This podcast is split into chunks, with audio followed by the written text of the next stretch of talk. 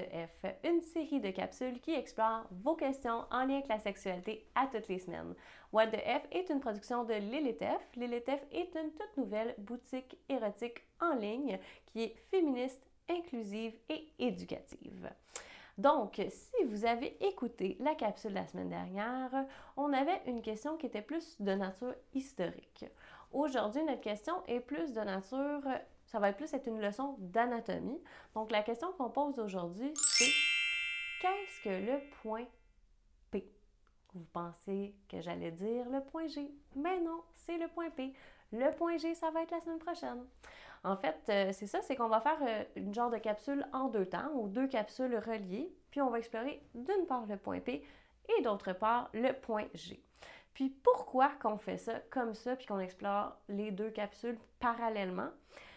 Euh, en fait, c'est pour quelque chose qu'on appelle l'homologie des organes génitaux. Donc, qu'est-ce que l'homologie des organes génitaux? C'est le fait, en fait, que quand on, développe à l'intérieur de l'utérus, quand on est un fœtus, euh, on commence tout à un stade qu'on appelle indifférencié. Donc, ça veut dire qu'on a pas mal tout le même équipement.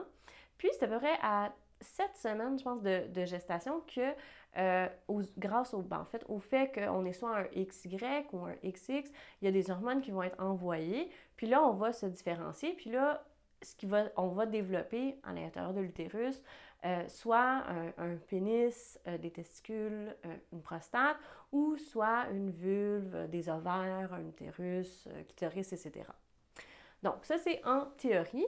Puis, ces structures-là, en fait, se ressemblent beaucoup, sont homologiques. Donc, ils sont, ils sont construites à peu près à partir du même matériel, puis se ressemblent dans leur fonction et dans les sensations.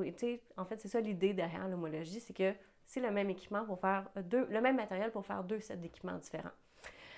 Euh, maintenant, en fait, ce que je veux faire comme parenthèse, c'est dire, là, on parle d'homologie, on parle de binarité, un peu de la sexualité ou de, la sexualité, mais euh, en fait, ce n'est pas si simple que ça. Puis je pense que c'est essentiel de pouvoir faire euh, cette parenthèse-là pour pouvoir dire euh, que la, binarité sexuelle, en fait, c'est un peu aussi un concept qui n'est est pas si clair que ça. On a tendance à dire que le genre, c'est un... On, on peut être d'accord sur le fait que le genre, c'est un construit social, c'est complexe, il y a toute une variété qui existe entre les deux, mais que le sexe biologique, ça, c'est binaire.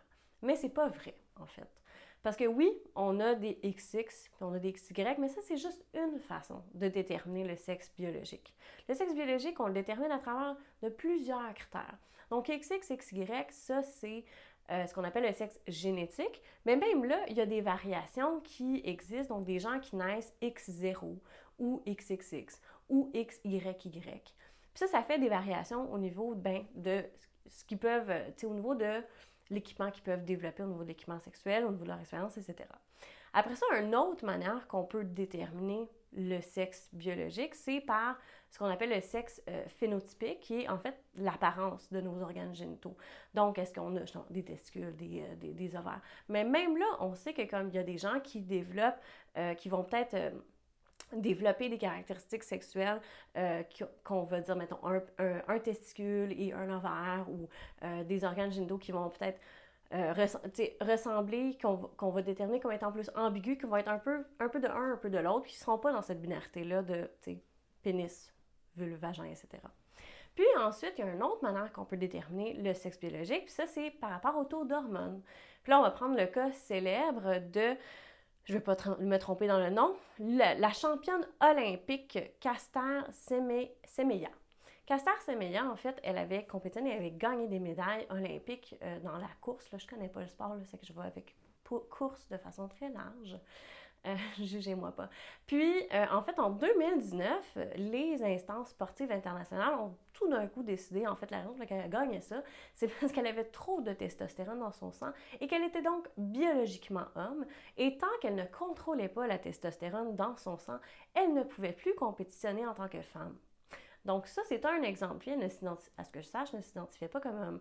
Donc c'est vraiment euh, un autre exemple de comment on peut déterminer le sexe biologique, puis qu'en réalité, euh, les variations entre ces deux pôles-là, il y en a de nombreuses. Il y en a tellement de nombreuses qu'on estime que c'est environ 1,7% de la population qui est en fait dans ces variations-là qu'on appelle l'intersexuation. Donc des gens qui, même au niveau des critères biologiques, les critères biologiques ne concordent pas, puis ils ne peuvent pas se définir dans ces, dans ces pôles-là binaires de homme-femme ou mâle-femelle. 1,7 de la population, là, pour vous donner une idée, là, il y a environ 2 de roues sur la planète. 2 c'est pas même plus que 1,7. Mais il n'y a personne qui est en train de dire que les roues, ça n'existe pas. il n'y a personne qui est en train de dire on va raser les roues à la naissance parce que la rousseur, il n'y en a pas suffisamment pour qu'on puisse la considérer comme étant une en existence. Donc, c'est juste pour dire oui, on fait une capsule pour parler de la prostate, du point G. Euh, donc, c'est une capsule qui est en deux temps, mais en aucun temps est-ce qu'on adhère à cette notion-là de binarité. Parenthèse fermée, revenons à la prostate. Donc, où est-ce qu'elle est? Bon, premièrement, je fais mon disclaimer. Je n'ai pas une très bonne orientation spatiale. Donc, je vais faire de mon mieux pour vous décrire où est-ce qu'elle est à l'intérieur de votre corps en utilisant les mots et mon imaginaire. Donc, c'est à l'intérieur du corps, c'est entre la vessie et, euh, et l'anus, et le rectum en fait. Euh, puis vers, vers l'avant ou vers le haut, le dépendant. Donc, c'est entre la vessie puis le rectum. En passant par l'anus, puis c'est à peu près à 7 cm de l'entrée de l'anus. C'est gros comme une noix de Grenoble, à peu près.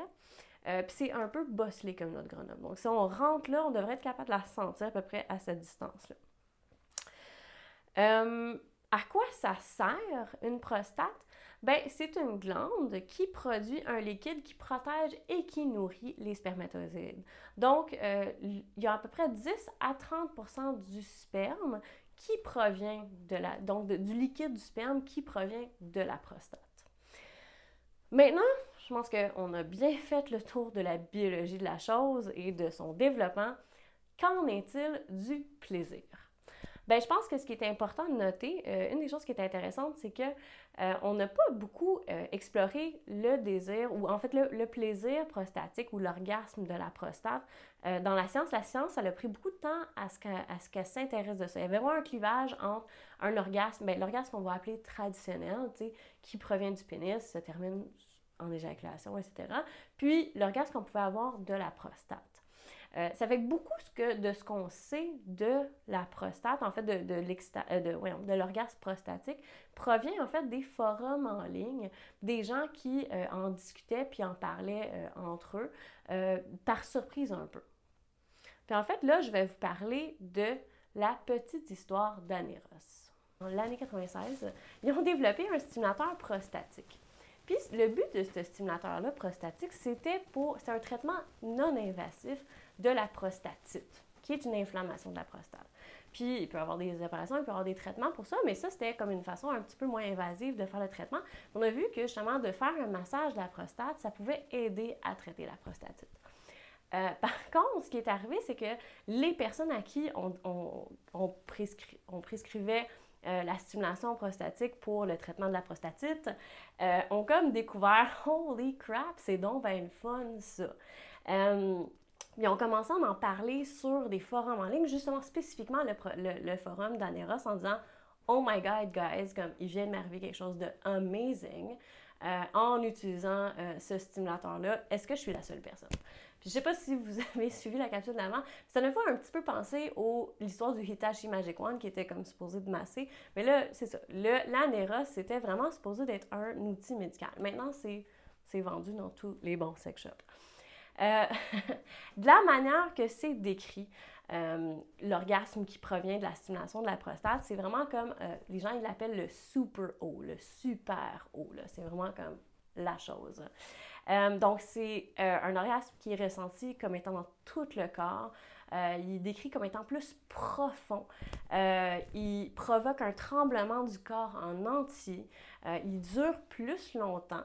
Euh, il peut mener à des, orgasmes multiples. C'est que ça, c'est cool aussi.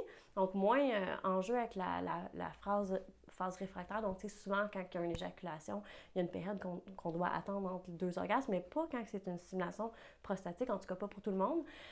Puis, enfin, il peut venir ou non d'une éjaculation. Donc, ça peut être un orgasme sans éjaculation. voilà.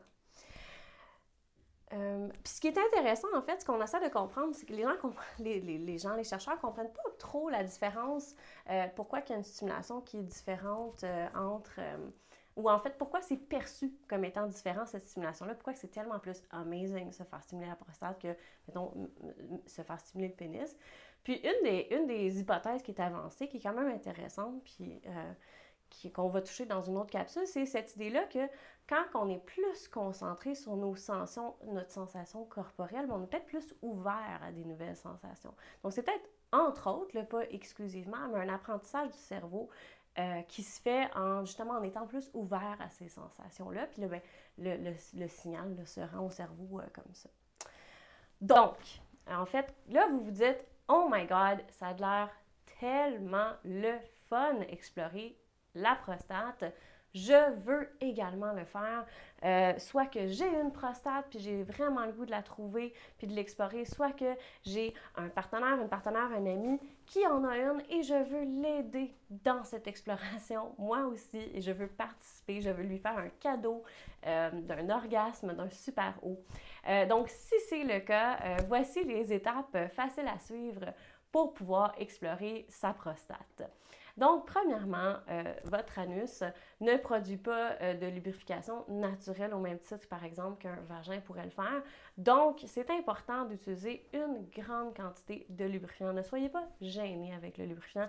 Euh, puis de façon générale, d'une manière ou d'une autre, en fait, du lubrifiant, c'est vraiment toujours très agréable à avoir sous la main pour n'importe quelle pratique puis n'importe quelle exploration.